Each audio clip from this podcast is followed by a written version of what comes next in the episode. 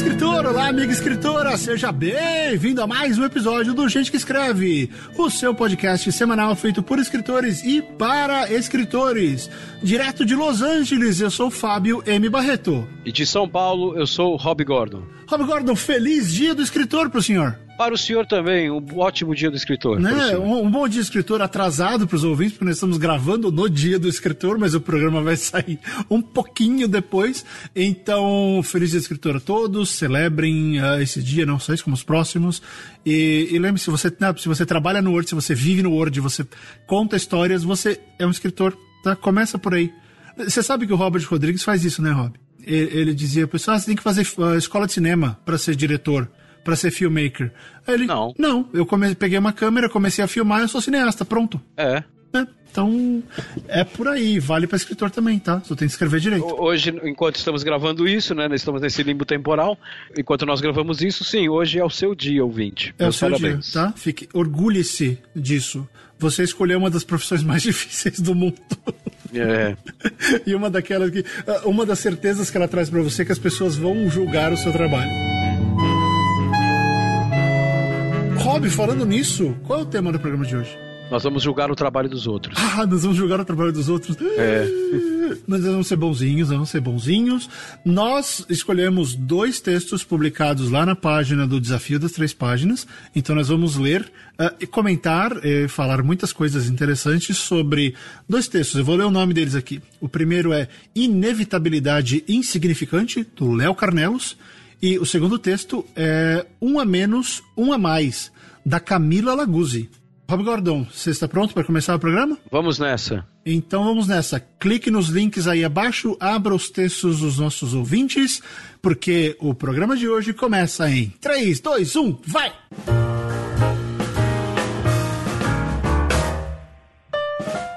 Muito bem, Rob Gordon, estamos de volta para falar, para fazer mais um desafio das três páginas. Demorou, hein? Faz um tempo já. Faz um tempo, muita gente vem pedindo aqui na internet. É, aliás, foi bacana, porque foi um dos nossos programas mais ouvidos dos últimos meses. O pessoal realmente uh, quis pegar as dicas e tirando um ou outro que, que acho que ia ficar meio assim com o que a gente falou, a maioria do pessoal achou legal. E teve outro dia, eu não sei quem foi, mas eu recebi uma mensagem assim: toda vez que eu começo a escrever, eu escuto aquele programa. para pegar as dicas do que não fazer e do que fazer. Então, novamente, pessoal, só lembrando esse programa, é realmente a gente dá dicas é, é para ajudar, tá? Ninguém aqui quer detonar que vocês mandaram, mas aquilo, às vezes a gente gosta, às vezes a gente não gosta. Uh, então, quem se predispôs a entrar na página específica do Desafio das Três Páginas e colocar o link do material publicado, sabe que eventualmente pode ser que a gente não goste. Tá? Então, isso também não afeta a nossa, nossa escolha, né? Uh, e como nós prometemos, né, Rob, vamos começar falando de, de um apoiador, né? Então, nós vamos ler dois textos hoje. O primeiro texto é do Léo Carnelos, que é um dos nossos apoiadores lá na campanha do Apoia-se, né? apoia.c barra gente que escreve Uh, e no segundo bloco desse programa vamos falar de um ouvinte que não é apoiador. Mas vamos começar com o Léo. Léo, obrigado pelo seu apoio constante, pela força e uh, por sempre estar aí ao nosso lado nessa luta de anos. Tá bom, então vamos lá, Rob Gordon. Vamos começar. O nome da história do Léo é Inevitabilidade Insignificante. Ah, só lembrando que se você uh, começou a ouvir agora, né? Você ainda não sabe como isso funciona. O link dos dois textos de hoje está na postagem do programa. Então vá até a postagem, pegue o link, leia o texto antes tá? Porque assim você já sabe do que a gente vai falar. Nós vamos ler meio rapidamente para ganhar tempo, mas só para dar uma referência do que a gente vai falar. Ou leia junto, né? Quem preferir, leia junto, mas é bom ter lido o texto antes ou estar lendo junto. É, é. Isso não vai funcionar como um audiobook, a gente vai parar para fazer comentário e tal, então você vai perder o fio da meada da história. É, a gente vai sim, e a gente para, a gente volta, a gente vai. Então, é. não é o melhor jeito de absorver a história uh, dos dois colegas que serão avaliados no programa de hoje. Então vamos lá.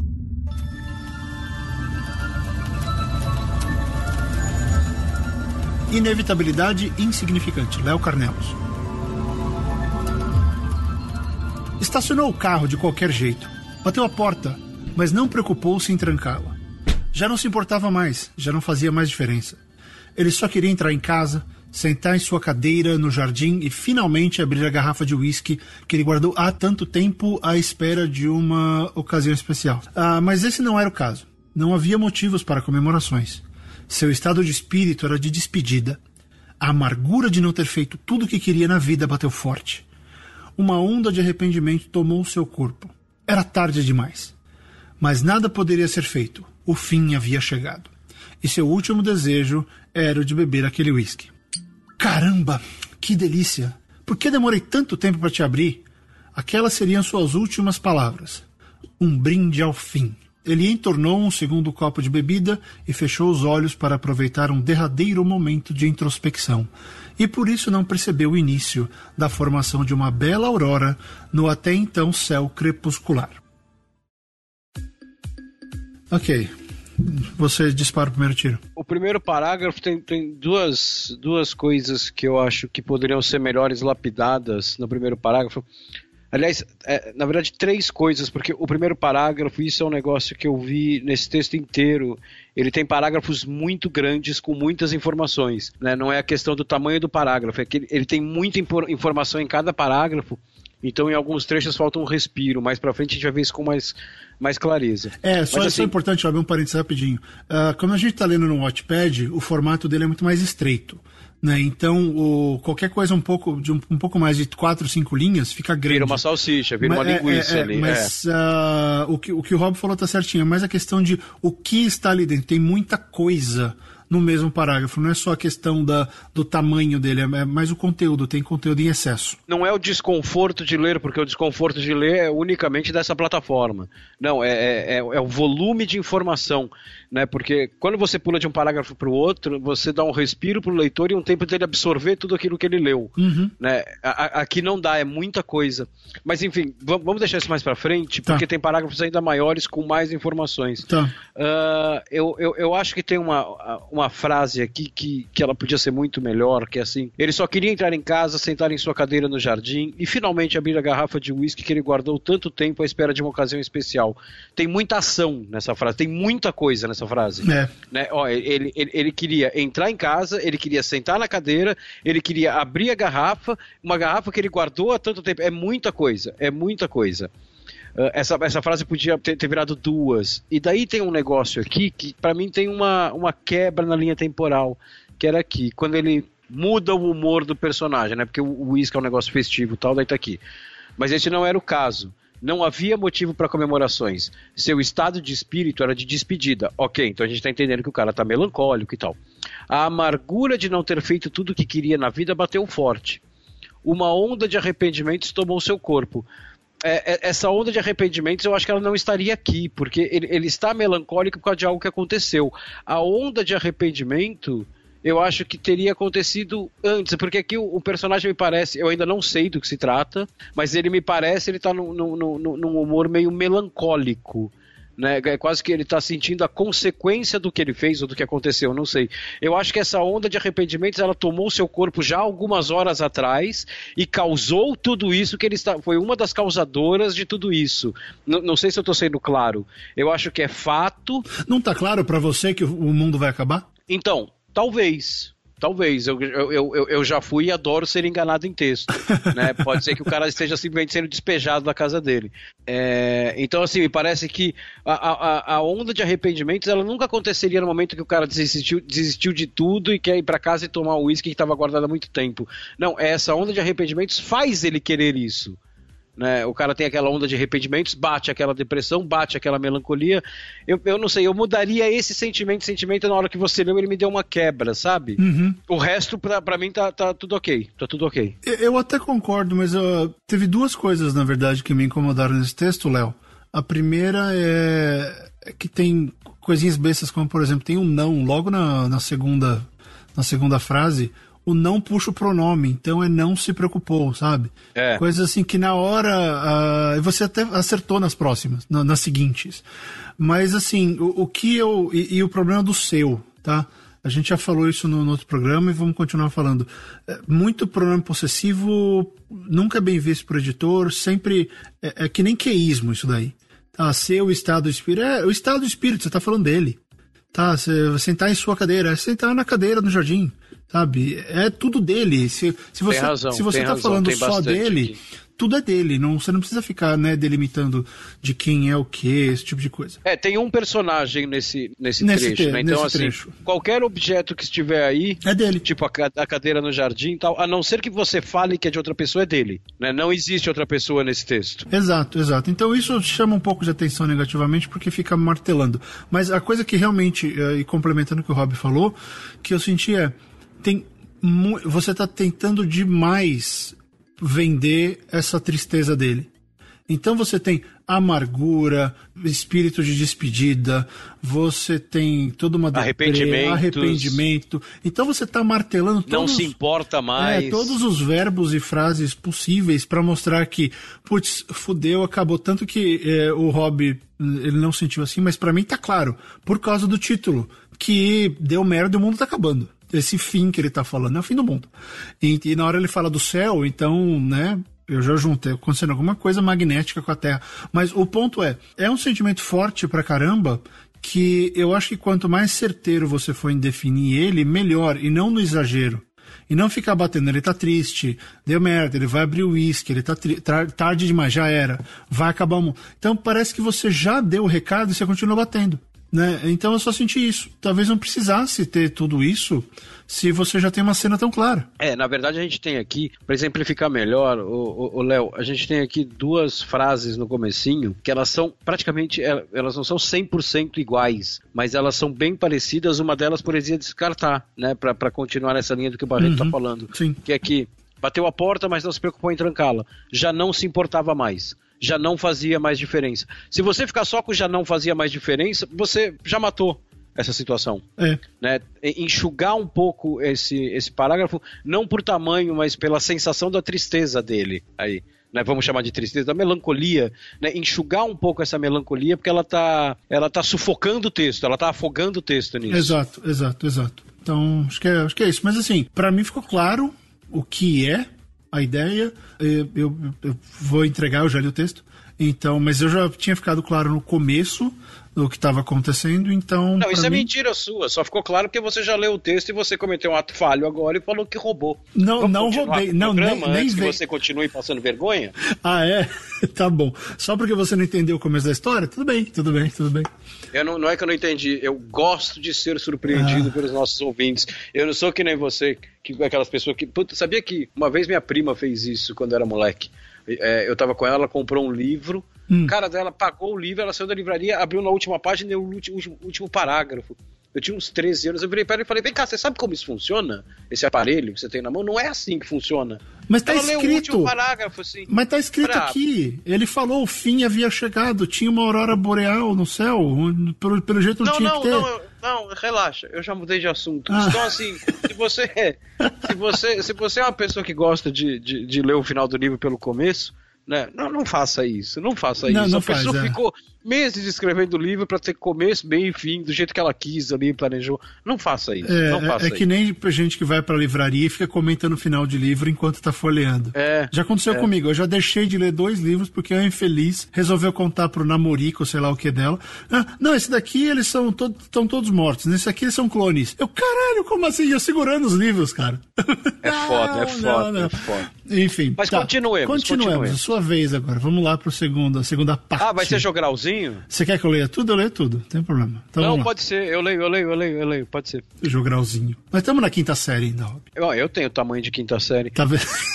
É, ó, pro leitor que, que não está seguindo nossa sugestão e não está com o texto aberto ou não leu o texto, aqui a gente tem uma quebra aqui, temporal aqui. É. Né? Um, um uma mudança de cena que isso, isso você. Isso. isso. é uma coisa, Rob, que acho que a gente podia discutir rapidinho. Que tem alguns jeitos de você quebrar uh, cenas. Tá, eu, por exemplo, uso um sistema que é assim: quando a cena está no mesmo ambiente ou muda pouca coisa, eu coloco uma estrelinha.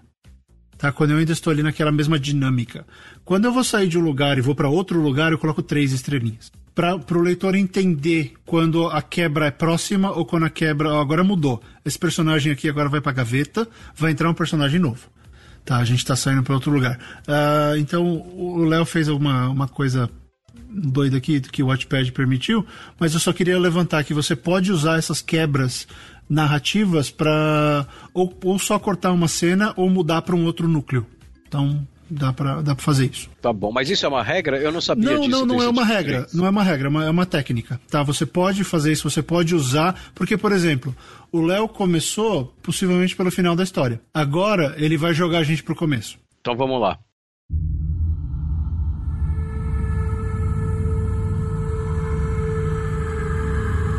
Há algumas semanas, Dr. Hamilton ou Hamilton. Chama, chama de Hamilton. Algumas semanas, Dr. Hamilton estava preocupado. Durante seu turno rotineiro de observações astronômicas, ele detectou uma atividade solar extraordinária. Os magnetômetros estavam agitados. Ui. Ele seguiu o protocolo, avisou as autoridades e todas as medidas de segurança foram tomadas a partir de então. Mas ele mesmo sabia que não há muito o que fazer ante uma erupção solar classe X e ele estava diante de uma dessas bem grandes, dessas que liberam raio-x, raios gama e todos os outros tipos de radiações para todos os lados. No dia em questão, Dr. Hamilton observou uma atividade solar de proporções cataclismáticas. Não foi preciso muito raciocínio consciente. Imediatamente, um filme das consequências do que estava por vir passou pela sua cabeça. Tudo começa com o aparecimento de uma imensa mancha solar, seguida de uma grande explosão vermelha. Nossa estrela espera ele simplesmente 10 bilhões de toneladas de gás ionizado na direção do planeta Terra, viajando a 1 milhão de quilômetros por hora. A radiação solar pode chegar à Terra em pouco mais de duas horas. Quando o vento solar chega, ele provoca um fenômeno atmosférico denominado de tempestade geomagnética. Luzes verde e rosa podem ser vistas no céu a olho nu, causadas pela ionização das moléculas de gás oxigênio e nitrogênio, respectivamente. No entanto, este belo espetáculo da natureza é seguido de fortes ondas de descarga elétrica, causando interferência eletromagnética em todos os equipamentos eletrônicos, afetando as transmissões de rádio, causando curtos-circuitos em todos os tipos de equipamentos não protegidos, seguidos de blackouts nas redes de distribuição de energia e queima de transformadores, e podendo afetar até mesmo as usinas de geração, sejam elas hidrelétricas, termoelétricas, eólicas e até mesmo as nucleares. Mas isso ainda não é a pior notícia. A penetração de partículas de alta energia em seres vivos já irá causar danos permanentes aos cromossomos, gerando mutações, células cancerígenas e diversos outros graves problemas de saúde. Em doses grandes, como era de se esperar, a maioria dos seres vivos provavelmente morrerá instantaneamente. Os poucos sobreviventes deverão se adaptar a uma nova era das trevas, com um planeta superaquecido e escassez de recursos vitais à sobrevivência. Seremos extintos. O planeta Terra deixará de ser um local habitável, e nem sequer iniciamos a colonização de outros mundos, nossa única saída neste caso. A inevitabilidade do destino está à nossa frente e em nossa insignificância não deixaremos nenhum legado. Alguém chama uma ambulância para trazer um, um, negócio de ar pro Rob Gordon respirar depois desse primeiro parágrafo gigante. Olha, para vocês terem uma ideia, o primeiro parágrafo ele termina quando fala das usinas hidrelétricas, termoelétricas, eólicas. É. Né? Isso aqui, o que eu li, dois terços, foi um parágrafo só. Um parágrafo é só. um parágrafo que, assim, se eu, se eu ler umas quatro vezes, acho que eu me sinto pronto para fazer alguma coisa da FUVEST.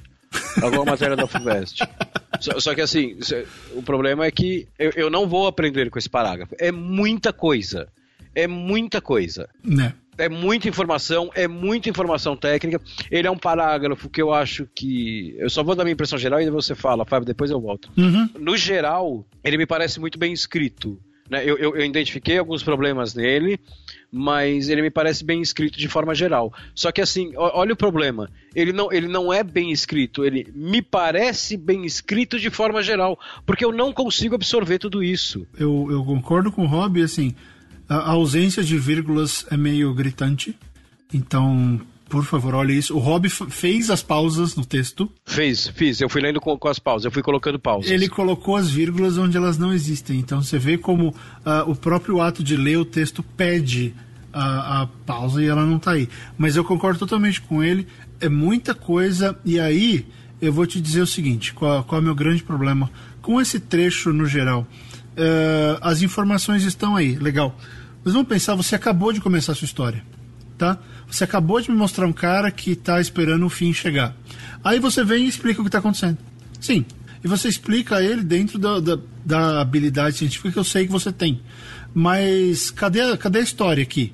Você já entregou tudo o que aconteceu com o cara, o que ele avistou, o que ele avistou. Tô fazendo de conta que o cara do começo da história é o Hamilton, tá? Uh, e que ele identificou essa explosão solar. E aí você pega e, e explica tudo. Ó, vai acontecer isso, isso, isso, fodeu. Uh, o meu problema aqui é, não é o melhor jeito de você passar tudo isso.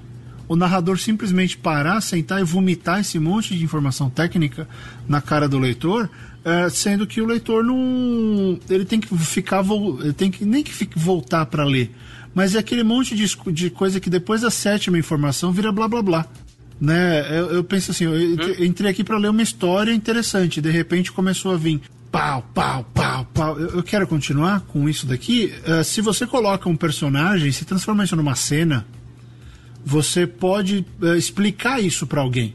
Você pode traduzir isso para alguém. Você tem maneiras de passar essas informações em vez de pegar o narrador e aí ele mistura umas três vozes seguidas, porque no meio do caminho ele começa a falar em nós. Então você tem o narrador em terceira pessoa, que ele começa narrando o, o cara do começo, que eu acho que é o Hamilton. E depois ele, você começa assim, algumas semanas, vírgula, doutor Hamilton estava preocupado. Ok, o seu narrador já se definiu como narrador em terceira pessoa, né? A terceira pessoa limitada. Mas aí ele já, lá embaixo ele já começa, não vamos mais, estamos. O narrador entrou na história. Aí vira a zona eu não sei mais se o narrador é um narrador ou se é o Hamilton que sequestrou a história. Sim. Né? Então, esse tipo de coisa acaba chamando mais, mais atenção do que o excesso de informação, porque uh, parece que o, o narrador está conversando com o Hamilton. Não, bota o Hamilton para conversar com alguém, ou coloca alguém assistindo TV, força alguém a explicar alguma coisa, mostra o Hamilton escrevendo um relatório ou mandando um relatório por vídeo, sabe? Dá, me dá essas as informações chave disso para eu entender o que aconteceu, sem você ter que parar e, e, dar essa super vomitada de informação. E de novo, isso não é ruim. Quando você lê e gosta de ficção científica hard, por exemplo, você tem que dar a informação técnica. Mas tem tudo a ver no modo como é feito. Tá? É, e num, quase nunca o, o pedação de informação técnica e teórica é o melhor jeito. Pode ser para um super veterano do, do gênero uma pessoa que começou a ler ontem, ela vai pegar isso aqui, é o que o Rob falou, ela vai achar que ela está estudando para a FUVEST. E não é o seu oh. objetivo. Então, acho que você tem que desmembrar isso daí e colocar uma ou duas cenas no meio para que a gente sinta o que aconteceu, não só que você aconteceu isso, vai acontecer isso e vai ser assim, acabou. Então eu fico pensando, para que, que eu vou ler o resto da história se o mundo, ele detectou isso, o mundo vai acabar e ele já falou ali em cima que o mundo está acabando. Então a história acabou. É, então, o problema para mim é o seguinte: eu, eu, eu, eu, me liguei aqui que o mundo vai acabar, só que eu, eu, eu não entendi direito como ele vai acabar. Eu entendi em linhas gerais, né? Por causa do volume de informação. Ó, eu vou dar um exemplo rápido aqui, ó. No entanto, este belo espetáculo da natureza é seguido de fortes ondas de descarga elétrica, causando interferência eletromagnética em todos os equipamentos eletrônicos, afetando as transmissões de rádio, causando curtos-circuitos em todos os tipos de equipamentos não protegidos, seguidos de blackouts nas redes de distribuição de energia e queima de transformadores e podendo afetar até mesmo as usinas de geração, sejam elas hidrelétricas, termoelétricas, eólicas e até mesmo as nucleares. Pô, isso é uma frase só. Né? Olha, olha o que a gente tem dentro dessa frase. Né? E assim, tem, tem um trecho aqui que me chamou a atenção, logo de cara, que é aqui é, no finalzinho, que é assim: podendo afetar até mesmo as usinas de geração. Esse podendo afetar até mesmo me, me soa tão técnico. Tipo, você não tem que reproduzir a, a explicação técnica, você não tem que dar uma explicação técnica com formato técnico, né? Por exemplo, nesse caso aqui, uh, queima de transformadores e podendo afetar até mesmo as usinas. Você já precisa quebrar isso em várias frases. Né? Muda esse podendo afetar até mesmo. Isso parece um manual. Né? Coloca assim, de energia e queima de transformadores. Ponto. Em alguns casos, poderia afetar até mesmo XYZ. Teoricamente, até mesmo seriam afetadas. Né? Esse podendo afetar até mesmo, puta, me soa tão manual de instruções da coisa. Ah. sabe, sabe o que está me lembrando? Lembra do puta que pariu Marcelo? Uh -huh. é, é, eu falei, né? Tem que quebrar isso e transformar isso em cena. Eu vejo o, o Hamilton no telefone cara, vai, vai fuder com a eletricidade, não vai ter nada, esquece. É. Não vai, vai cair a linha, vai. Não, fuder, já era, esquece, vai acabar a energia. Pronto, acabou. Ó, fodeu com a energia zero, não vai ter mais nada. É, não, daí a pessoa no telefone fala assim, né? Não, mas pô, isso vai acontecer com os transformadores e, e aí dá para levar. Não, você sabe tão bem quanto eu que isso pode afetar todas as usinas do mundo. É, as eólicas você sabe, você sabe isso corrente, melhor do que blá, eu. Blá, blá, é. Você tá sendo só otimista, né? Algo assim, é, algo assim. É. Porque aí você vende a, a, emoção por trás disso e não só o pesquisa, pesquisa, pesquisa, técnica, técnica. É, então, assim, isso é o famoso que a gente chama, isso é infodam, tá? É, então, exatamente. E assim, É, ô Léo, o que você tem que fazer aqui é o seguinte, cara, você tem que dividir isso em vários parágrafos e você tem que transformar toda essa explicação técnica numa narração. Ela não está uma narração. E um detalhe importante que o Barreto falou, que não pode passar despercebido no meio de tudo isso que a gente está falando, é falta um doutor Hamilton lá atrás. Doutor Hamilton estacionou o carro de qualquer jeito. Uh, ou lá em cima, estacionou o carro de qualquer jeito, bateu a porta, não se preocupou em trancá-la. Para o doutor Hamilton já não fazia mais diferença. Você precisa ligar esses dois personagens. Isso é importante. Mas não sei que eles sejam dois personagens completamente diferentes. Ah, sim, sim, né? sim. Aí, sim. tudo bem. Eu, eu, eu, não sei porque eu estou jogando limpo e eu estou lendo agora. Né? O uhum. Barreto já sabe, mas a opinião do Barreto não vale que ele é desonesto. Eu vou, vou deixar claro que o nosso querido Rob Gordon também leu o texto e está fazendo frescura, tá? Tá com frescura pra cima de mim e tá querendo fazer de bom moço. Não é falar, o que você sabe. Deixa eu, eu já te expliquei. É o que você disse. Eu sei, eu sei, não, não é o que você sabe, é o que você pode provar. É. Né? eu tenho no começo da gravação ele falando que leu rápido. Ele leu, ele leu, eu, e... sei, eu sei, ele confessou. Me fudi. Esqueci que esse pedaço estava gravando, já me fudi. Toma. Vamos lá, eu vou ler, eu vou ler. Teve outra. Vamos. Teve mas outra eu, mas passagem. eu, mas eu, eu só, só pra gente uhum. esclarecer a brincadeira aqui. O Barreto, a gente tem esses dois jeitos que já aconteceu na primeira vez. O Barreto ele lê o texto inteiro antes de comentar. Eu não, eu vou lendo na diagonal, que é como eu gosto de fazer, porque eu quero ser surpreendido, eu gosto de ser surpreendido.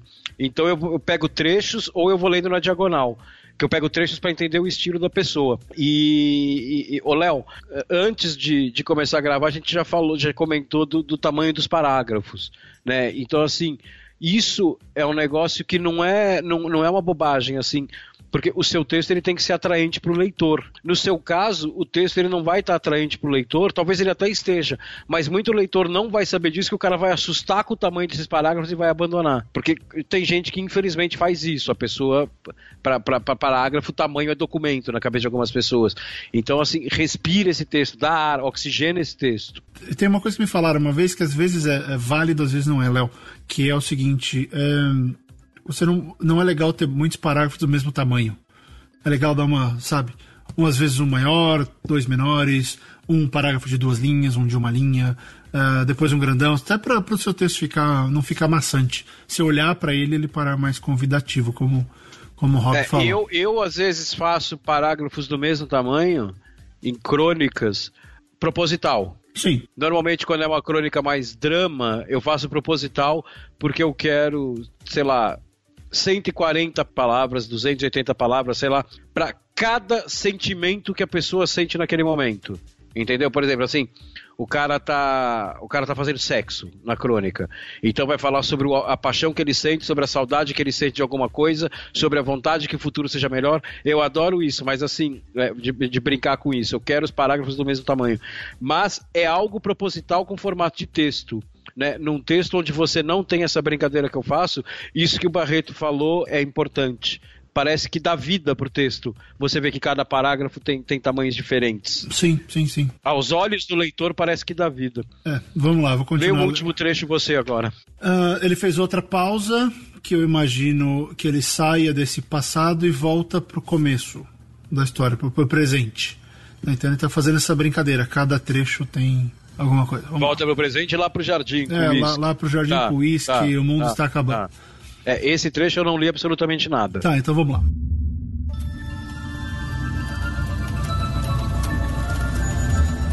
Ele começou a sentir uma leve dormência no calcanhar esquerdo, seguido de um formigamento na perna inteira. Logo em seguida, veio uma ardência profunda e ele teve certeza de que o fim havia chegado. Entretanto, ao colocar a mão sobre a região afetada, notou subitamente que havia posicionado sua cadeira em cima de um formigueiro. que pariu. Seus habitantes. Esse, é né, esse Hamilton é, só se fode. Só se fode. Tá, e ele, ele, devia ter açúcar nele ainda, para piorar. Ou ele podia ter feito uma caipirinha e ter um açúcar. Ó, ó, ó, ó.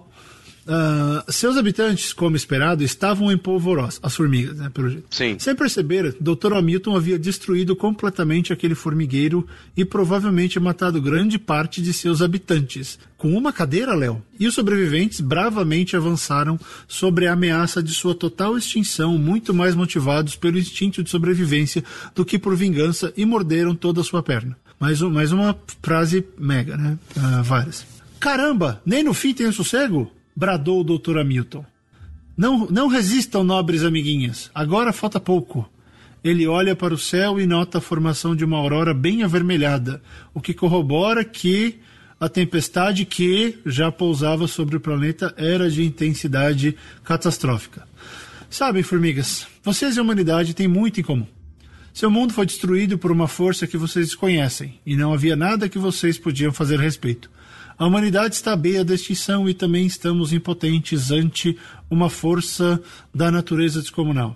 O instinto de cientista era mais forte, e ele curtia seus últimos momentos vivo, fazendo ponderações sobre a vida e a morte, comparando o infortúnio de um formigueiro à extinção da raça humana. Ele enxergava até mesmo que havia causado um efeito dominó ao destruir o formigueiro, uma, uma verdadeira tragédia fractal. Eu não vou.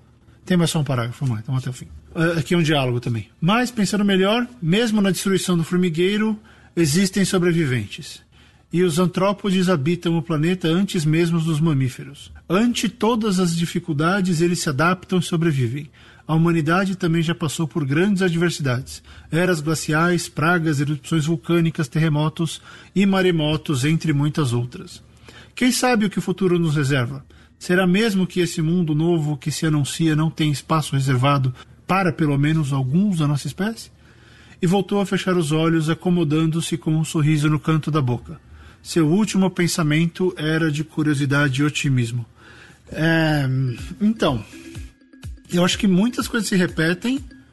O fato de que o narrador de repente vira o Hamilton, ele tá narrando ele mesmo. Vamos dar o crédito aqui que pelo menos ele criou uma cena para isso. Ele não, não, fez só uma salada, né? Não, não tô. Ele criou. Não, não. Sim. Por mais que seja uma quebra do que a gente tinha lido até agora, era algo que não devia ter acontecido. Sim, ele mas, criou paralelo. Pelo menos aconteceu. Mas foi feito da forma certa. Sim, você criou o paralelo. Ele criou. É, ele criou isso, paralelo. Isso. Ele criou a, a, a semelhança entre o que aconteceu com o formigueiro e o que acontece, o que está acontecendo com o planeta. Mas de novo, o narrador se perde. Mas aí, Léo, uma coisa só que eu, eu, diria, a cena foi, a ideia da cena foi boa, tá vendo? Funciona.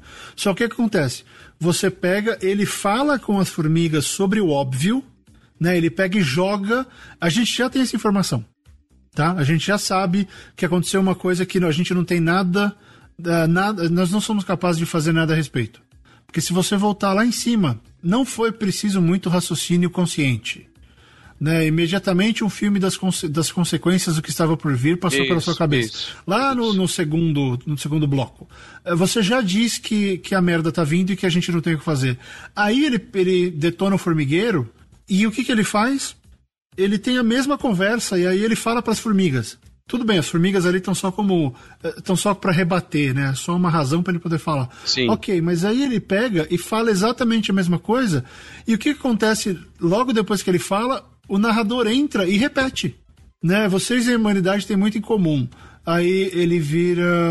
Aí ele fala aqui, ó. E ele curtia seus últimos momentos vivo, fazendo ponderações sobre a vida e a morte, comparando o infortúnio de um formigueiro e a extinção da raça humana. Pô, a gente já sabe, ele, ele fez o diálogo e aí o narrador volta e bate de novo. Você tá martelando na mesma, no, no mesmo prego. E é um prego que já entrou, já tá no lugar. Exatamente. Né? Então você não precisa ficar batendo nele, a gente já sabe disso. Uh, eu, eu acho que seria legal aí ele descobrir algo novo em relação a. E ele meio que descobre, né? Porque a ideia de que pode ser que haja, que exista uma esperança. É, ele levanta uma hipótese, é, né? Exato, ele levanta uma hipótese antes de morrer. Uh, talvez você deva, deve, devesse focar nessa hipótese, não na, na re, no reforço das hipóteses anteriores. Não, foca nisso. De repente ele vê duas ou três coisas e acho que essa é a mais provável. Isso. Ele vê o formi a formigueira, ele vê um ninho de passarinho abandonado, ele vê alguma coisa, mais algumas coisas ele fala, pô, qual é a mais provável? Oh, esse aqui. Se as formigas já sobreviveram há tanto tempo, por que não a gente? Olha, é, tudo que o Fábio Barreto está falando aqui, é, e eu concordo, é sobre história. Uhum. Uh, vamos falar um pouquinho sobre texto. Você comete um erro invertido do que você estava cometendo. Quando eu falei lá em cima, Léo, que tem frases que você podia quebrar em duas ou três, aqui tem dois trechos que, assim, que, que eu lembre, são dois trechos que você tem claramente uma frase quebrada em várias. Tipo assim, logo no comecinho, ele começou a sentir uma leve dormência no calcanhar esquerdo. Ponto. Seguido de um formigamento na perna inteira. Pô, é a mesma coisa. Ele começou a sentir uma leve dormência no calcanhar esquerdo, seguido de um formigamento na perna inteira. Esse ponto não devia estar tá aí. Isso é, é uma frase. Uhum. Tem uma outra ali, mas enfim, depois você relê, você certamente vai achar que é um negócio exatamente parecido. Agora, aqui tem um problema que é o seguinte: que quando você começou, a gente começou lá em cima com aquele parágrafo técnico, como, como eu falei, esse último trecho aqui eu não tinha lido. Então, assim, mas a hora que a gente começou no, no parágrafo técnico, eu falei, isso vai acontecer mais cedo ou mais tarde, porque são parágrafos muito grandes, muito volume de informação, e aconteceu, tá aqui, ó. Caramba, nem no fim tem o sossego, bradou doutor Hamilton. É, bradou, passado. Não resistam, nobre amiguinhas, agora falta pouco. Ele olha para o céu e nota, então, agora ficou presente. É, é. é então você tem uma quebra de tempo verbal aqui Pô, que dá uma confusão. Normalmente quem pega essa sou eu. Dá, dá uma confusão é, enorme. É, é, e eu, eu achei que você fosse pegar a hora que você leu. Não, eu não li, porque eu estava com foco em outras coisas. Mas isso tem a ver, Rob, com a questão do narrador não estar tá definido a gente não sabe se é um terceira, se é o próprio Hamilton ou se é uma mescla dos dois. Acho que, acho que o problema é, se não é derivado disso, boa parte dele é. Agora, tem, tem uma, outra, uma outra coisa que eu queria comentar sobre a história, que é o seguinte: me parece, agora que a gente chegou até o final dela, que essa história, eu, eu, gosto bastante da ideia, eu gosto demais dessa coisa de comparar a, a insignificância do homem dentro do universo que é um tema bem caro na ficção científica, uhum. e você faz um paralelo que é óbvio com o formigueiro, só que não é porque ele é óbvio, ele é ruim, não, ele é bom. A ideia da sua história é muito boa. Agora, tem um negócio que eu senti muita falta.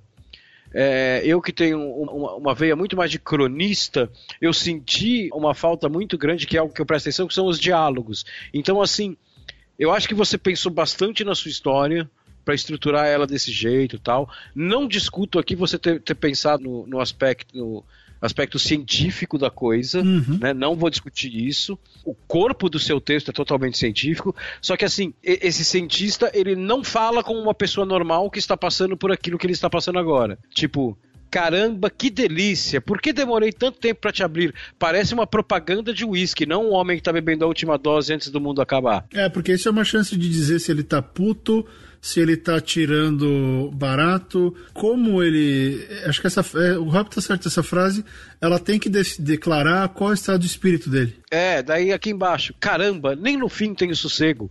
Não resistam, nobre amiguinhas. Agora falta pouco. Então, esse, esse diálogo não está natural. Nenhum diálogo dele está natural. É. As ideias estão lá expostas, mas o jeito de falar não está natural. Então é assim, é um negócio que eu já falei aqui mais de uma vez e falo. Revisão de diálogo, na verdade, revisão do texto tem que ser assim, mas o diálogo tem que ser em voz alta. Para você revisar um diálogo, você tem que fazer papel de bobo e você tem que interpretar o diálogo. É, quer ver? Vamos, vamos fazer rapidinho? Como é que a gente arruma vamos. esse diálogo? Esse daí da. Eu, eu vejo, porque assim, sei lá, se ele tá meio puto ou sarcástico com a coisa porque ele sabe que ele vai morrer. Aí eu já coloquei assim, tomou um gole, olhou pro, pro uísque e falou: caralho, né, os negócios, porra, puta negócio bom. Pior que eu não vou nem. Não vou, e eu não vou conseguir virar a garrafa. É, puta negócio bom, como eu fui babaca de ter esperado é. pra abrir tanto tempo pra beber isso, pra abrir essa garrafa. É, não vai dar tempo nem de terminar. tomar inteira. É, pois é. Pô, vai aqui, morrer comigo. E, e, o último parágrafo assim: sabem, formigas, você e a humanidade temos muito em comum. O seu mundo foi destruído por uma força que vocês desconhecem e não havia nada que vocês podiam fazer a respeito. Esse, esse parágrafo, e aí é uma sugestão minha pessoal. Tá? Ainda bem. Esse né? parágrafo ia ficar muito mais elegante se ele fosse o cientista pensando e não falando com as formigas. Ele senta com o uísque, porque veja bem, ele é um cientista. Cientistas normalmente olham para as coisas e analisam com aquele pensamento analítico. O cara tá sentado, fudido, tomando um uísque, esperando o mundo acabar, que ele sabe que vai acontecer. Esse cara não tem predisposição para bater papo com formiga. Né? Esse cara ele vai olhar e ele vai, ele vai encarar isso de uma forma amarga. Isso, do tipo, caralho, olha essas formigas, olha o que está acontecendo com essas formigas, é exatamente o que vai acontecer daqui 10 minutos comigo. É, ou uma coisa é. daquela, pô, elas têm mais chance de sobreviver do que eu. Então, assim, esse cientista, nos diálogos, ele, ele tá meio que. Não, não é. Ele tá neutro. Não, é, não. É, é, ele pra, precisa não, ser alguém. Não é. Ele tá. Ele tá. Ele tá. Apático. Não, ele tá quase que infantilizado, assim. Okay. Tipo, caramba, nem no fim tem o sossego. Sabe? Ele tá. Não é como se fosse um personagem da turma da Mônica.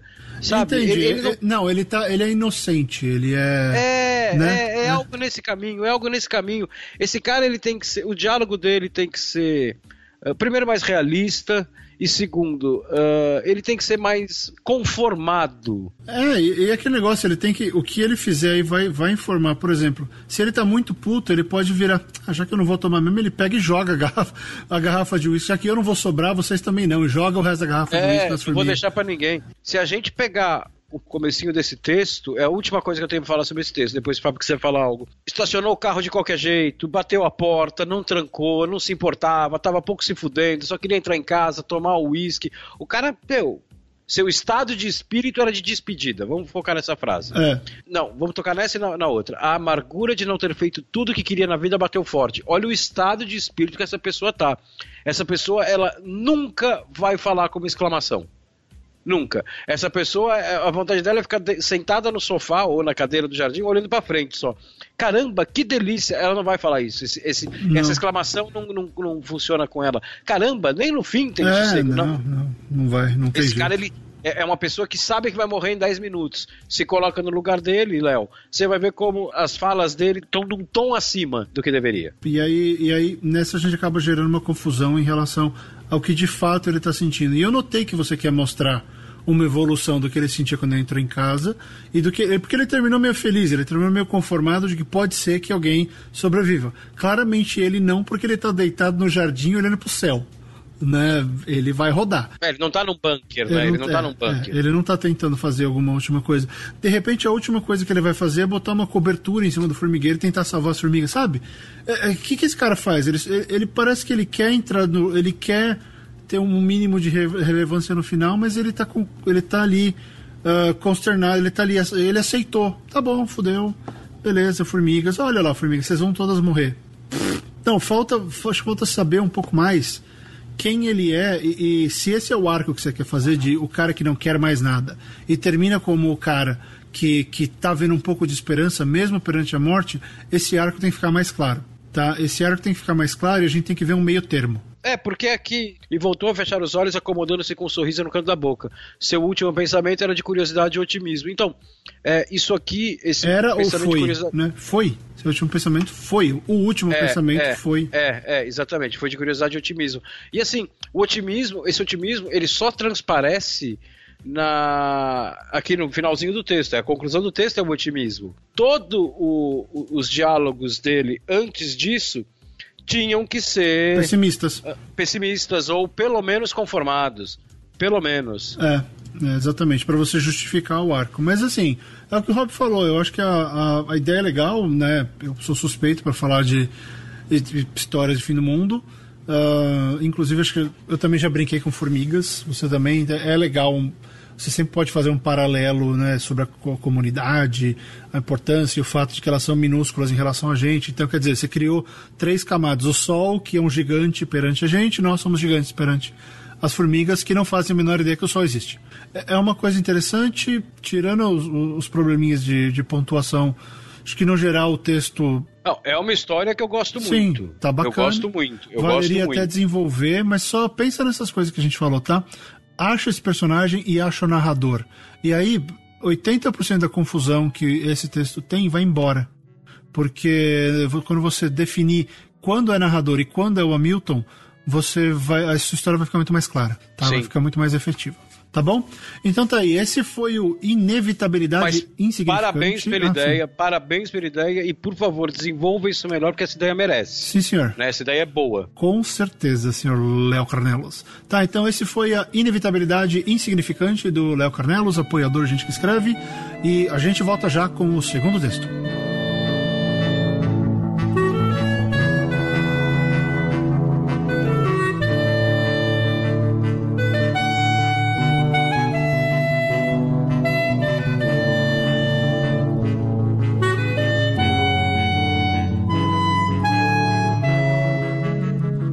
Para o nosso segundo texto, que é de uma ouvinte chamada Camila Laguzzi. Se chama. É uma crônica, se chama Um a Menos, Um a Mais. Então eu vou começar a ler aqui. Vá, senhor cronista. O Rob Gordon é o presidente não, não. da cadeira de crônicas do programa. não, é que eu tô vendo como esse não é dividido com, com cenas e tal. Eu acho que eu vou fazer o seguinte: vamos fazer como a gente fez no primeiro programa. Eu vou lendo. Se eu tiver algo que precisa interromper para comentar, eu faço isso. Se você tiver, você faz. Tá bom, você okay. quer que eu, eu, faço, eu faço os diálogos. Não, pode deixar que eu faço, pode deixar que eu faço. Tá bom, queria participar, mas eu fui escorraçado. Tá, tá você quer brincar, então Falei, você não, faz os tô, queria brincar. Tá, não, não, você não é duas semanas aguentando o cara chorando no WhatsApp, que eu não deixo ele brincar e tal. Vamos lá, você faz os diálogos, você faz os diálogos. Eu vou ler rapidinho para chegar nos diálogos, Vai, vamos aí você faz os diálogos. Uhum. Tá vamos lá. Vai.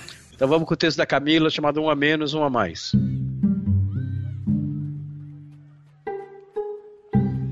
Menos uma. Restam agora quatro meninas à minha frente, concentrando todas suas forças em controlar a euforia e os trajes de banho em seus corpos miúdos. Ainda assim, vez ou outra, escapa um pulo, um riso, um grito e até uma nádega. Esticando o máximo que podem, elas se apoiam apenas na ponta dos pés para conseguir ver além das barreiras. Eu, de maiô nadador fluorescente, enxergo com tranquilidade por cima de suas cabeças, apesar de termos a mesma idade. Vejo a piscina e mais adiante o toboágua. Mas nem isso distrai minhas mãos. Prisioneiras uma das outras, elas se espremem entrelaçadas próximo ao coração, suadas e frias. Conto a respiração. Conto os azulejos na parede. Conto as meninas na minha fila, apenas as que estão à minha frente. Atrás, tanto faz. Menos uma menina que foi e mais uma que ficou impedida, por alguma razão, de entrar na área da piscina. Restam duas. Sinto um incômodo na barriga e aperto o bumbum. O menino imperativo da outra fila grita: Suco de bunda! O amigo sombra complementa: Bunda de jeca! Ambos apontam em direção ao meu traseiro. Minhas mãos ficam ainda mais coladas e minha respiração acelera. Quase peidei. Não foi fácil vestir o maiô nadador no conforto do cubículo do vestiário lotado. A ideia de ter que retirá-lo agora, com todo esse suor nos ombros, esperando para enroscar a lycra na pele, só não me assombra mais que a cara amassada da tia imperativa, encarregada de inspecionar as meninas na minha fila. As tetas penduradas quase tocam o umbigo não fosse pelo elástico improvisado, feito com uma tira de meia calça cor de pele, mantendo as alças do maiô amarradas juntas nas costas, tenho a certeza de que essas tetas tocariam o chão. Ou pior. Bota o pé para cima, abre os dedos, o outro, abre os dedos, as mãos, atrás da orelha, vira de costa, levanta o cabelo, abre a boca, cospe o chiclete. Liberado, pode ir. Menos uma. Mas outra menina irritantemente feliz ainda me separa do êxtase do pulo na piscina. Mais um minuto de terror. Pé pra cima, abre os dedos, o outro. Pode parar. Deus é pai, Maria das dores, vem cá. Mais uma com frieira, leva logo pra lá. Vai com a Maria, vai, meu bem. Desse jeito não dá pra entrar na piscina, não. O tempo parou naquela palavra sombria de quatro sílabas, cuspida com desgosto para fora da boca de fumaça e dente amarelos da tia do imperativo com frieira, a terrível hidra que vive em nossos pés, transformando um problema em dois, envenenando a diversão e fazendo escorrer literalmente por entre os dedos. Próximo. Tudo que vi e ouvi depois foi dor. A dor no berro ardido, no medo, na frustração e na timidez. A dor nas lágrimas em bica. A dor em todo aquele chilique irritantemente inconsolável. Próxima! Eu ainda segui o drama da menina com os olhos e nervos em terror, quando o menino hiperativo da outra fila e seu amigo Sombra me empurraram em sincronia. Cada um com a mão estirada num estalo maldoso em cada asa das minhas costas. Vai, bunda de jeca! Franzi a testa e lancei meu olhar mais criminoso para eles. Quando eu girei o pescoço de volta para frente, o trauma. Uma teta murcha tocou a minha cara, encaixando-se perfeitamente acima da bochecha e dentro do meu olho direito. Senti o bico dela na minha pupila. Recuei com ânsia e arregacei o colo do maiô, esfregando-o com força por todo o meu rosto. Vem logo, menina, vai para cima. Ordenou a tia do imperativo, puxando-me pelo braço e me posicionando com firmeza diante dela. Calma, você tá me machucando. Vai, pé para cima e abre logo os dedos. Eu vou cair.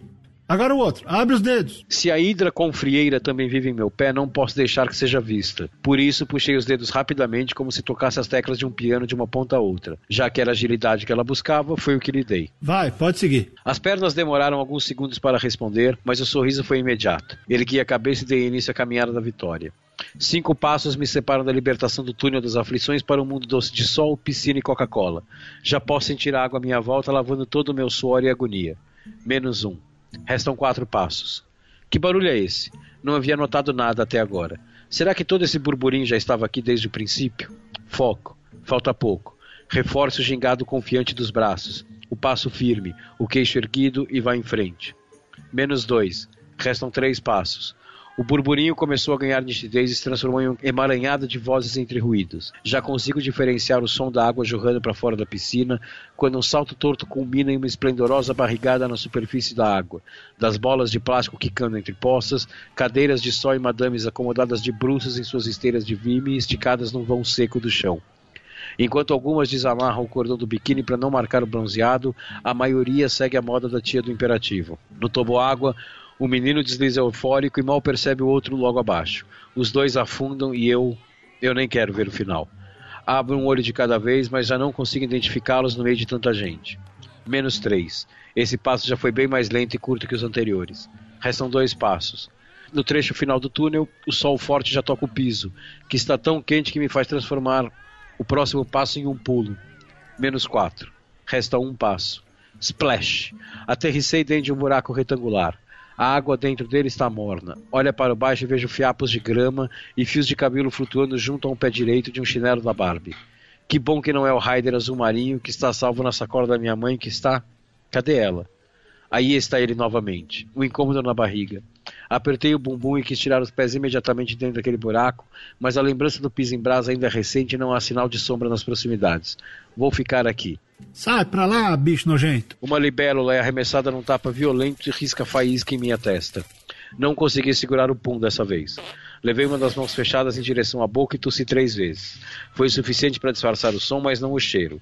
Saí correndo pela primeira brecha que se fez entre a multidão até ser freada pelos braços de papai. Onde você pensa que vai? Se pular na água agora, vai ficar com, com a cara torta. Senta na cadeira e fique quieto enquanto eu vou dar uma nadada. É só por meia hora, depois vamos embora. Encolhi os pés para cima da cadeira e silenciei. Piso quente, pulos, gritos, bolas, tetas, tudo exceto água fresca e Coca-Cola, que não é permitida na área da piscina. Um minuto a menos. 29 minutos para tudo acontecer. Você começa, Fábio. Uh, eu gostei do, da ideia da, da bomba relógio, né? Tem, tem dois contadores tem o contador da fila e depois o contador dos passos, então ela o texto da, da Camila te faz ficar esperando o que vai acontecer a seguir. É, ele cria essa, cria essa, essa ansiedade de uma forma muito orgânica, muito natural. É, tá ali, né? Faz é. parte dele. E começa pelo título. Sim. É legal que a estrutura inteira, a primeira frase é isso, né? Menos uma. Quer dizer, ela sempre ela vende essa ansiedade, essa expectativa. Uh, isso é bacana. Então funciona, acho que funciona as duas vezes. Funciona tanto na primeira metade quanto na segunda metade, então isso não tem muito o que falar, é, é, é, é efetivo. Uh, a coisa que me chamou a atenção aqui, em questão de dúvida, eu não sei, o texto não me parece texto de crônica. O, a voz do narrador tá, tá quase um contista, não, não tá é, estranho, é. não. Porque assim, às vezes entra.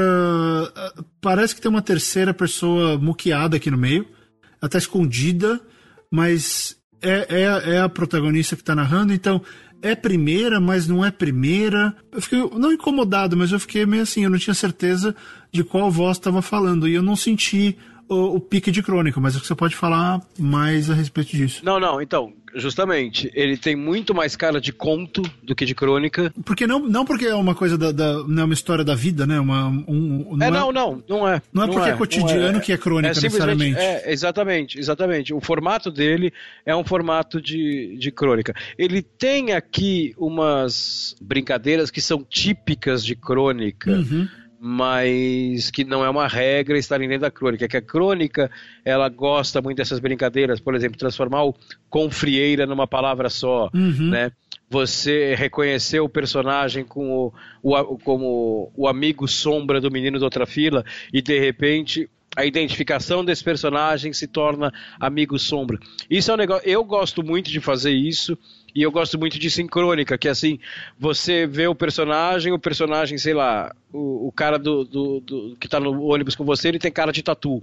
A partir do final do texto, ele ganha um nome, que é cara de tatu, uhum. né? E, e, é um nome de, de um personagem do qual o narrador não sabe. Agora, o que, o que eu queria comentar aqui é que assim, eu achei esse texto Uh, não estou falando de história, estou, não estou falando de formato, eu estou falando unicamente de texto. Eu, eu, eu, achei esse texto absurdamente bem escrito.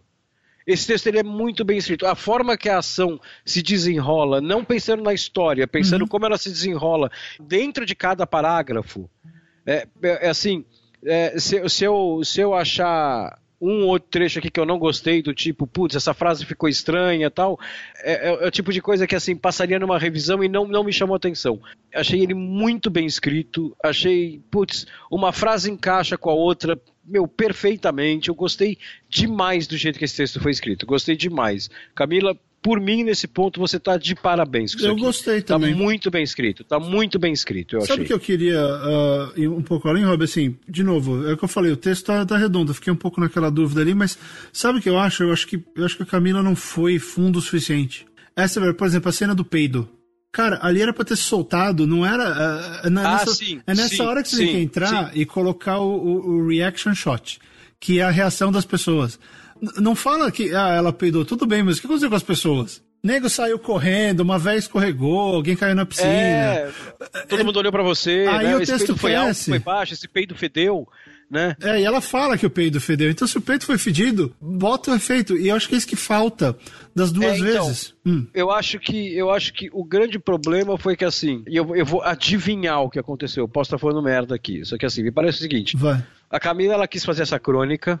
Essa crônica não é uma crônica, essa crônica é um conto, mas a, a Camila ela ficou na pegada de crônica até o final sendo que o texto chega a um determinado momento que eu consigo perceber que isso está acontecendo é, exatamente. O texto tem duas, tem, tem duas metades, né, uhum. né? Como a gente falou aqui. A primeira então... até ela passar pelo exame médico e a segunda e quando ela, ela foi para a piscina, né?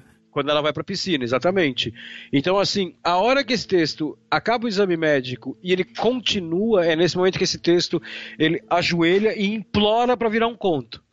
Eu acho que a partir do momento que esse texto foi, foi finalizado, ela devia ter falado assim, bom, beleza, isso é um conto, isso não é uma crônica. Então, vão ter cenas que eu vou, que eu, vão ter momentos que eu vou desenvolver melhor, vão ter coisas que eu vou aprofundar mais, que nem você falou. Não preciso mais me preocupar com o negócio da crônica, de ser tudo mais casual e tal. Esse exemplo que o Fábio falou do peido, putz, isso é, isso é perfeito, porque assim, a piada de peido, né, que é um negócio que, que é, é, é, é um clichê de, de filme, ele é um clichê ele, ele, é tão tão usado e de forma tão grotesca que ele virou como um clichê visto como negativo. Mas assim, você teve a coragem de colocar esse elemento aqui. Então, assim, agora vai em frente. Né, vai em frente. Transforma na piada, ou transforma no drama, ou transforma em alguma coisa, mesmo porque é, esse peido não é um peido qualquer, esse peido é um peido que já quase saiu no começo do texto. Exato. Né? A hora que ele sai, porra, a consequência dele. Então, eu concordo com o Fábio, eu acho que tinha coisas que tinha que aprofundar, mas reforço, ele tá muito, muito, muito bem escrito esse texto, tá muito bem escrito. A parte, a parte narrativa eu adorei. É, eu, vou, eu vou só discordar um pouquinho, tá, Rob? Porque, assim, eu não entendi duas coisas aqui, e eu tô até relendo enquanto você estava falando, eu não achei. Uh, eu não saquei qual é a idade da personagem.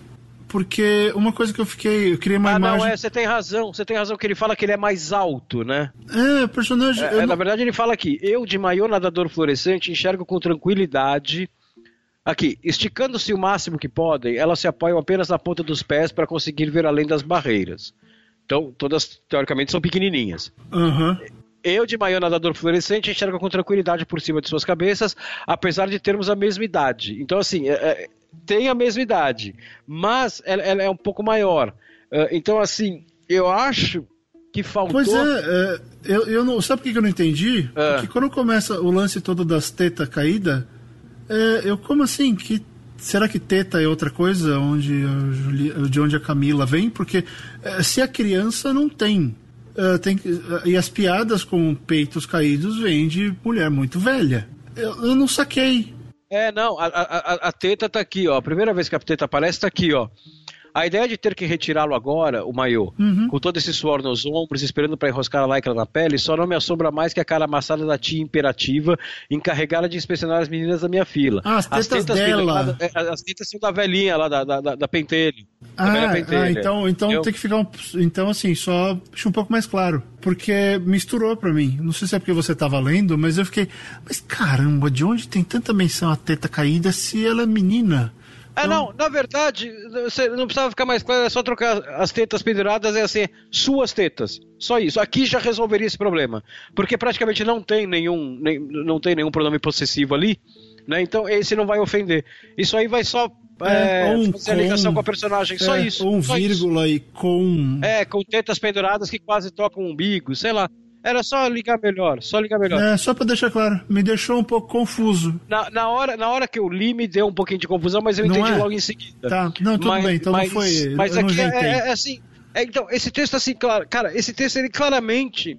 Ele, ele não precisa de nada, ele precisa de ajustes. Só ah, sim, isso. Sim, sim, sim, sim, sim. Né? Esse texto ele precisa de uma revisão em voz alta e ajustes. Só isso. Tá, e eu queria saber o que foi o, o lugar uh, qual foi o buraco retangular onde ela entrou? Seria uma piscina de criança ou aquele negócio que você tem que lavar o pé antes de entrar na piscina?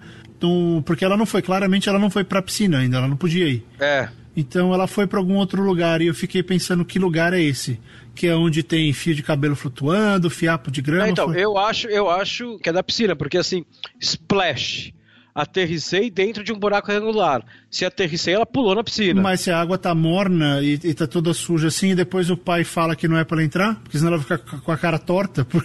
Ah, é, tem razão. Tem então, razão. assim, é, eu fico com essas coisas de, de história até para tentar, que foram as minhas duas dúvidas. o Rob já esclareceu de onde vieram as tetas. Agora, eu acho que o pai não deixou ela entrar por causa do da libélula. É, sei lá, meu pai tinha uma de que, ah, você comeu, você não pode entrar na piscina. Tem que esperar meia hora. É, e assim, uh, vamos, vamos comentar agora esse texto como se ele fosse uma crônica. Aí ele começa a ter um pouquinho de problema porque e, isso não, não muda o fato de que ele está bem escrito. A crônica é o seguinte, a crônica ela é um tiro, ela é um negócio rápido e certeiro. Então nada impede que, que, a Camila começasse o texto desse jeito aqui. Ela começa o texto de uma forma meio misteriosa, jogando o espectador no meio da ação, sem explicar o que está acontecendo. Ela conta com o fato de que o leitor vai entender tudo enquanto, enquanto lê. Né? Uhum. E, e, e assim, beleza. Só que isso num conto funciona melhor. Numa crônica você não pode correr esse risco. Numa crônica, a não ser que seja algo muito, mas muito, muito, muito bem feito, você tem que explicar ou no começo ou pelo menos na primeira metade. Né? A crônica, a pessoa, ela, ela não pode ficar tentando descobrir do que a pessoa está falando, a não ser que o texto seja um enigma, seja um texto, sei lá, chamalã, né? É, mas assim, ela tem que como ela é cotidiana, a grande função da crônica é que o leitor tem que se identificar com aquilo. Sim. Uh, na com crônica. Certeza. Então, assim, ele não vai se identificar enquanto ele não souber o que está acontecendo. Então, assim, eu acho que para uma crônica, você teria, Camila, que ter colocado aí um parágrafo ou umas duas, três frases explicando o cenário, explicando o que, que é, explicando abertamente. Não deixar o leitor descobrir por conta própria, porque daí não daria tempo. Porque é, é crônica, é outra pegada, é outro ritmo, é, é outra narrativa. Agora, tem, tem uma coisa aqui que eu acabei acabei de lembrar que me chamou a atenção, que é assim, ela, é, ela é meio contraditória no momento, porque assim, hum, ela conta com a inteligência do leitor para descobrir o que está acontecendo na cena. Uhum. E novamente, sem problema algum. Eu acho isso bem legal.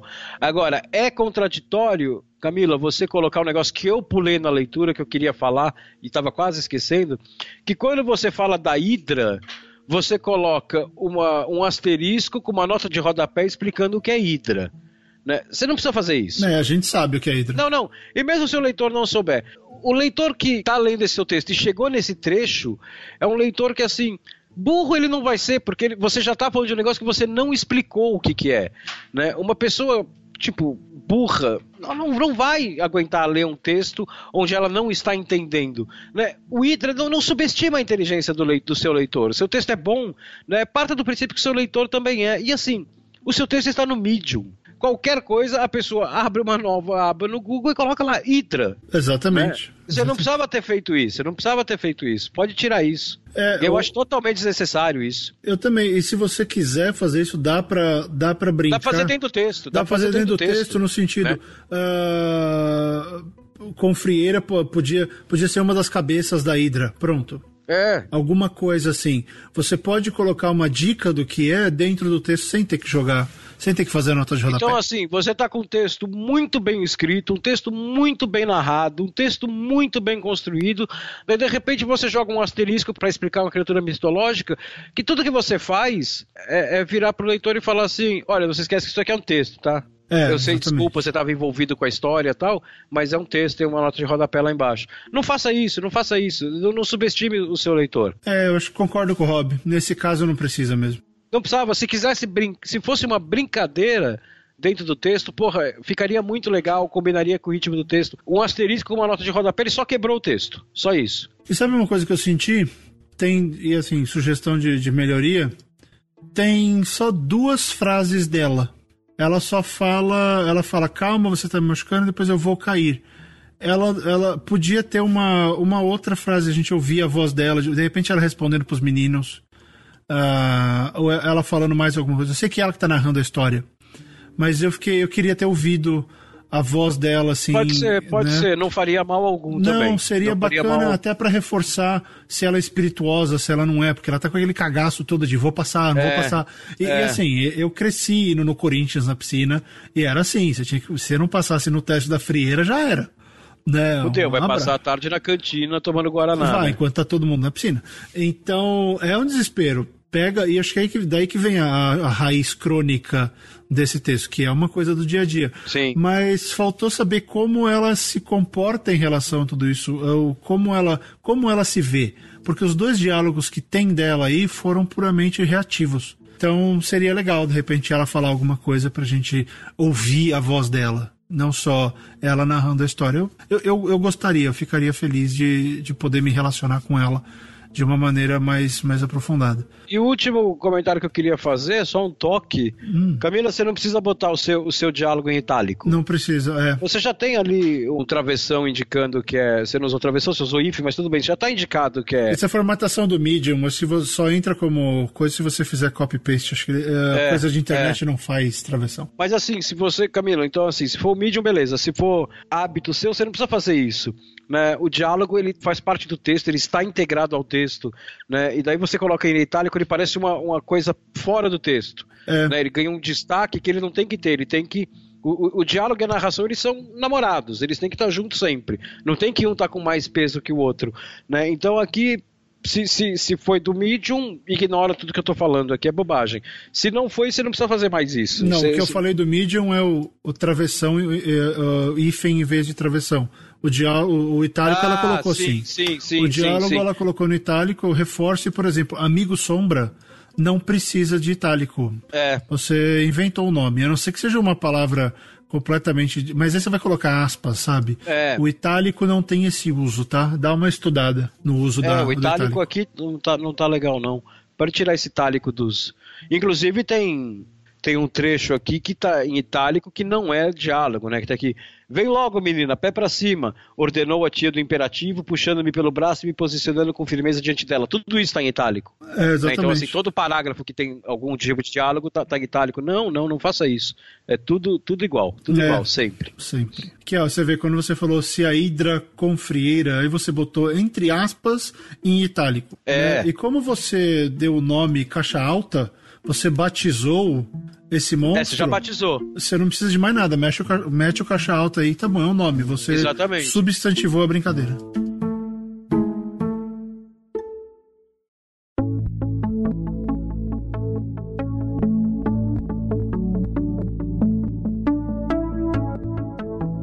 Por mim, fechou. Ó, foi, foi- foi um bom programa, dois textos com muita coisa legal pra falar, muitas coisas boas. Tá vendo, pessoal? Dois textos muito bons. Dois textos muito bons, dois textos com ideias muito boas. Né? Estou orgulhoso dos nossos ouvintes. Tá vendo? Nossos ouvintes são fantásticos. São- é isso aí. foda. Então, ah, queria agradecer, eh, porque eu acho que vale, né, essa, essa gratidão nossa ah, pela confiança tanto do Léo Carnelos quanto da Camila Laguzzi de terem publicado seus textos em algum lugar da internet e colocado o link uh, pra gente. Então eles, eles se expuseram, né, eles deram a cara a tapa. Eh, não que é é, algo fácil. tão importante quanto escrever. Exato, não é fácil. Ah, de novo, a gente fala tudo isso, tu, tudo que nós falamos nesse programa foi queremos que esses textos sejam melhores e a gente quer ah, curtir mais ainda. Não, isso não é feito para criticar ninguém, para falar que a gente sabe mais ou menos, não. Uh, as pessoas fazem isso até com o que a gente faz às vezes. Uh, não tem pra, a gente está fazendo isso aqui para ajudar, tá? Então, se você acha que isso pode te ajudar, participe. Entre no link aí embaixo no desafio das três páginas. Isso é um serviço gratuito prestado pelo Gente que Escreve. Nós fazemos isso, vamos fazer isso uma vez por mês, idealmente uh, olhando os textos dos nossos ouvintes e nós pedimos para que você, ouvinte, entre nesse post do Desafio das Três Páginas, leia os textos e também poste os seus comentários. Sabe? Vá no texto da Camila, no Medium e no texto do Léo, que está no Watchpad, deixa um comentário lá. Uh, diga se você gostou, se você não gostou, o que você não gostou. Dê sugestões, por que não? Tá, todo mundo aprende junto. De novo, essa é uma das coisas fundamentais que a gente faz para criar uma comunidade de escritores uh, de ficção e crônicas bons no Brasil. Então, novamente, isso é feito para ajudar. Tá legal? E assim, hum. nesse post do, dos desafios das três palavras, tem vários textos que estão lá. Né? A gente não vai conseguir falar de todos, não, né? mas é impossível. Não não então, assim, não comente só. Claro, comente o da Camila, comente o do Léo. Né? São textos bons, merecem ser lidos, os dois. Mas, assim, não, não comente só aqueles que a gente falar aqui né, vai atrás dos outros, né? Tipo, façam os outros textos ganharem vida própria. Uh, independente do, do, do, dos textos que a gente escolher aqui. Sem dúvida. É, tá, tá cheio de texto lá. Pega um que você gostar, lê, comenta, conversa com. dá dicas que você acha que podia melhorar, ou se não precisa melhorar nada pro, pro autor do texto. Não fica preso nos que a gente falar aqui no programa só. Ah, é. E só para vocês terem uma ideia, o modo de escolha é, funciona da seguinte maneira: nós contamos quantos textos existem e a gente escolhe um número aleatório. Tá? Então, se tem 22 textos, a gente acha um número aleatório e esse texto vai ser lido. É, é, justo com todo mundo. Sim. Tá? A única coisa que a gente faz é que primeiro tem um pool só dos apoiadores e, e depois entra todo mundo. Tá? Então, os apoiadores vão ter um pouco mais de chance de leitura, mas enfim, isso é só um extra que eles têm por apoiarem o nosso programa. Todo mundo continua tendo, tendo chance e, como cumprimos a promessa, tem um apoiador e, e um ouvinte não apoiador. A dedicação que nós demos é a mesma, então, assim, só para vocês entenderem como, como a coisa funciona. Tá? É, foi fantástico, eu fiquei muito feliz, Rob, com esse programa, foi bem legal. Foi bem legal. Muitas coisas boas, então nós vamos retornar a esse tema daqui um mês com mais dois textos para analisarmos. Novamente, entre no link que está aí embaixo nessa postagem, coloque lá o seu texto. Lembrando, você não pode copiar e colar o seu texto. Você não pode mandar um link para um arquivo de Word, nem coisas para baixar. Você tem que publicar o seu texto onde outras pessoas possam ver. E você tem que manter o seu texto publicado tá? Não publica, coloca o link e depois tira do ar. Sim. Se a gente clicar e não tiver no ar, você, o seu comentário vai ser excluído. Tá? Então, por favor, deixe, publique o seu texto. Uh, nós vamos escolher, comentar e falar um monte sobre você durante a gente que escreve eventualmente. Tá? Uh, esse foi o programa dessa semana. Eu gostaria de lembrar a vocês que sigam o Gente que Escreve no Twitter e no Facebook. Uh, é arroba Gente que Escreve e mesmo nome no Facebook, todos os links estão aí embaixo nessa postagem. Também estamos no Twitter, eu tô lá como arroba Fábio M. Barreto, o Rob Gordon tá lá como Rob Gordon underline SP. Uh, também, né? Uh, tem o, o, do Gente que Escreve, todas as nossas redes, Instagram, tudo, tá tudo aí embaixo no programa. Siga a gente, mande seus comentários e se você quiser mandar e-mail pra gente, é gente que escreve podcast arroba Com. E, por uma última vez, se você quiser nos ajudar uh, a comprar equipamento, a melhorar o programa, poder pagar a equipe, entre na nossa campanha no Apoia-se, é apoia.c barra gente que escreve, descubra lá como você pode colaborar com gente que escreve. Não pode pagar, tá sem grana, mas quer ajudar, manda um desenho, compartilha o programa, mostra para seus amigos o seu, o seu podcast favorito, seu episódio favorito, traga mais gente, pra, mais pessoas para fazer parte da nossa comunidade. Tá legal? Um grande abraço e continuem a escrever. Tchau, pessoal. Até a próxima.